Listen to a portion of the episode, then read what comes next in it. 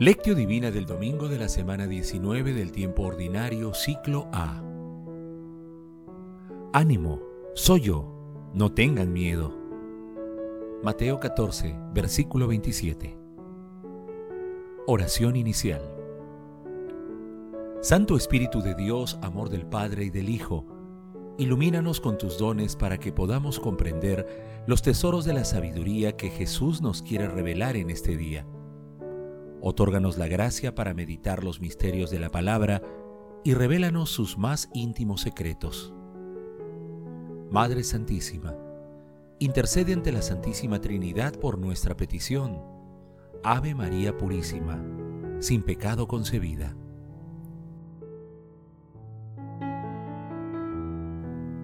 Lectura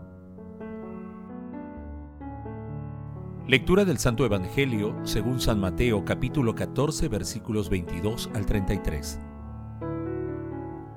En aquel tiempo Jesús enseguida mandó a sus discípulos a que subieran a la barca y pasar antes que él hacia la otra orilla.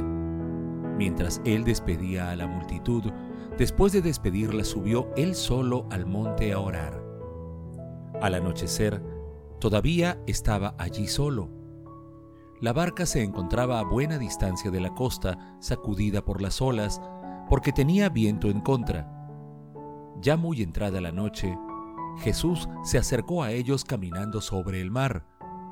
Ellos, viéndolo caminar sobre el mar, comenzaron a temblar y dijeron, Es un fantasma, y gritaban de miedo.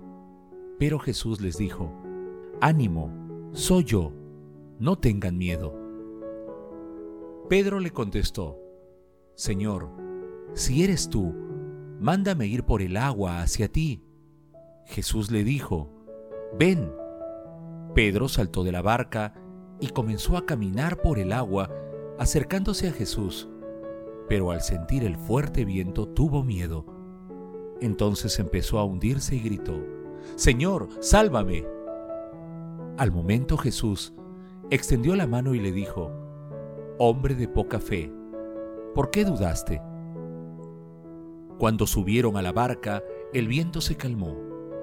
Los de la barca se postraron ante él diciendo, verdaderamente, tú eres el Hijo de Dios. Palabra del Señor. Gloria a ti, Señor Jesús.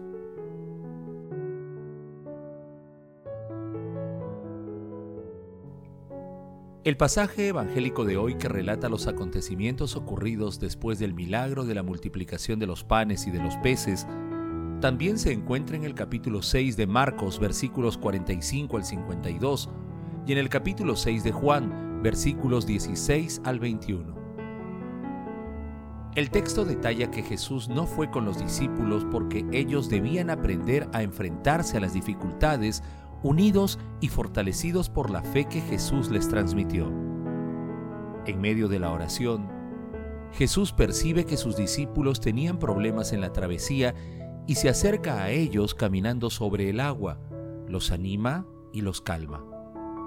El pasaje también destaca el entusiasmo y la flaqueza de Pedro, quien, sabiendo que es Jesús, desea experimentar el poder que domina la naturaleza Jesús permite que Él participe de ese poder, pero Pedro tiene miedo.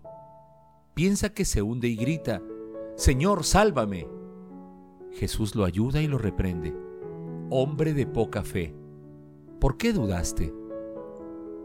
Luego Jesús sube a la barca. Los discípulos asombrados reconocen la autoridad de Jesús y su identidad divina. Pedro tiene más fuerza de lo que se imagina, pero tiene miedo ante el fuerte viento y no cree en el poder de Dios que existe en él. Muchas veces la iglesia y las comunidades que la integran no creen en la fuerza del Espíritu que existe en ellas y que actúa mediante la fe. No se dan cuenta que esa es la fuerza de la resurrección. Hermanos, aquella noche fue la noche de la fe.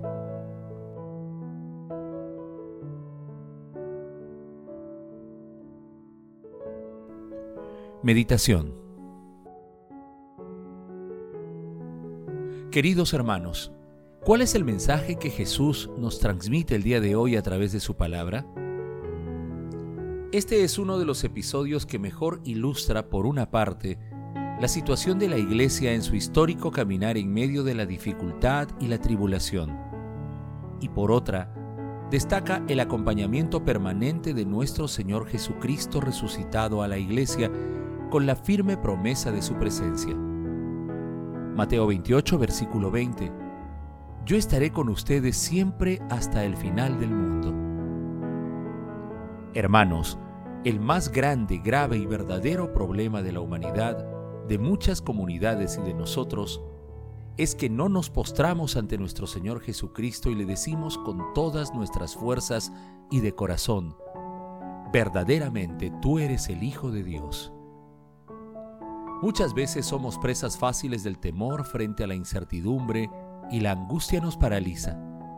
No nos damos cuenta de que es imposible llegar a la otra orilla sin exponerse a las olas y al viento en contra.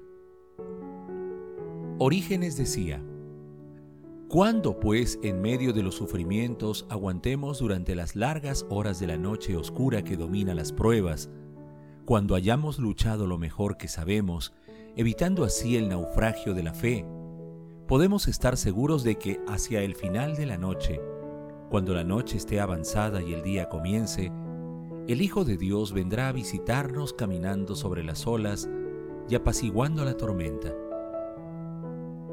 Y como nos dice Hermes Ronchi, el milagro no sirve para creer, sirve el encuentro con el Señor, sentir su mano, porque el milagro primero no es la tempestad calmada, el milagro es la fuerza para continuar remando en medio de la borrasca, con el viento en contra, escrutando lo que falta para que acabe la noche. Hermanos, meditando el pasaje evangélico de hoy, conviene preguntarnos, ¿actuamos con fe en las tempestades de nuestras vidas? ¿Reconocemos la presencia permanente de Jesús? Que las respuestas a estas preguntas nos ayuden a comprender que nuestro Señor Jesucristo nos acompaña siempre en nuestras travesías cotidianas y es el Señor de lo imposible. Jesús nos ama.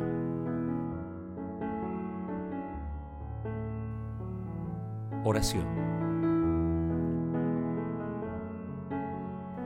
Amado Jesús, nos postramos humildemente ante tus pies y renovamos nuestro seguimiento a tus enseñanzas. Verdaderamente tú eres el Hijo de Dios. Haznos capaces de acoger con fe todo lo que nos enseñas a cada instante a través de nuestras vivencias cotidianas. Espíritu Santo, amor del Padre y del Hijo, sosténnos y cúranos con la fuerza de tus dones, a fin de que en nuestras vidas se manifieste el poder del amor de la Santísima Trinidad. Amado Jesús, tú que estás sentado a la derecha de Dios Padre, alegra con la visión de tu rostro a nuestros hermanos difuntos.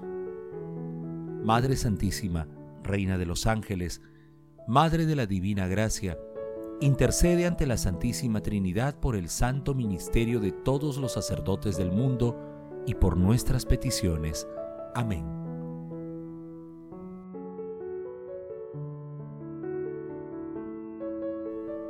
Contemplación y acción.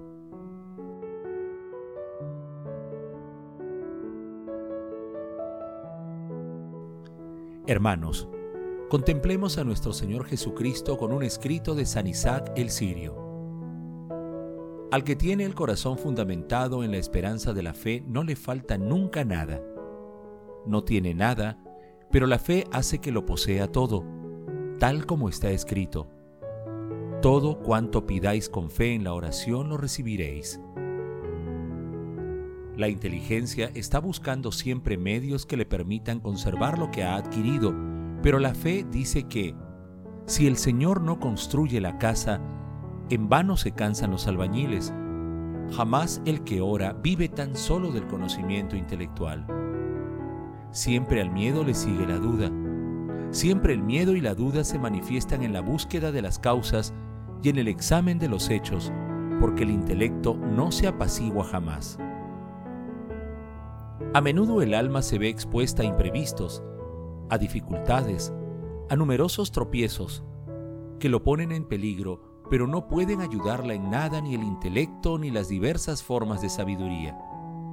Por el contrario, la fe jamás es vencida por ninguna de estas dificultades. ¿Te das cuenta de la debilidad del conocimiento y del poder de la fe? La fe dice, todo es posible para el que cree, porque no hay nada imposible para Dios. Oh, inefable riqueza. Oh, mar que lleva en sus olas tales riquezas y desborda de maravillosos tesoros por el poder de la fe. Queridos hermanos, hagamos un examen de conciencia e identifiquemos las necesidades que nos impulsan a seguir a Jesús. Dispongamos nuestro corazón para seguir a nuestro Señor Jesucristo en toda nuestra vida, en los buenos momentos y en las tribulaciones, reconociendo su amor y misericordia, pidiendo al cielo el don de la fe y renovando nuestras fuerzas a través de los santos sacramentos. Glorifiquemos a la Santísima Trinidad con nuestras vidas.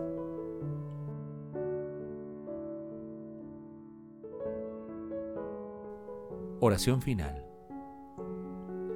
Gracias Señor Jesús por tu palabra de vida eterna. Que el Espíritu Santo nos ilumine para que tu palabra penetre a lo más profundo de nuestras almas y se convierta en acción. Dios glorioso, escucha nuestra oración bendito seas por los siglos de los siglos. Madre Santísima, intercede ante la Santísima Trinidad por nuestra petición. Amén.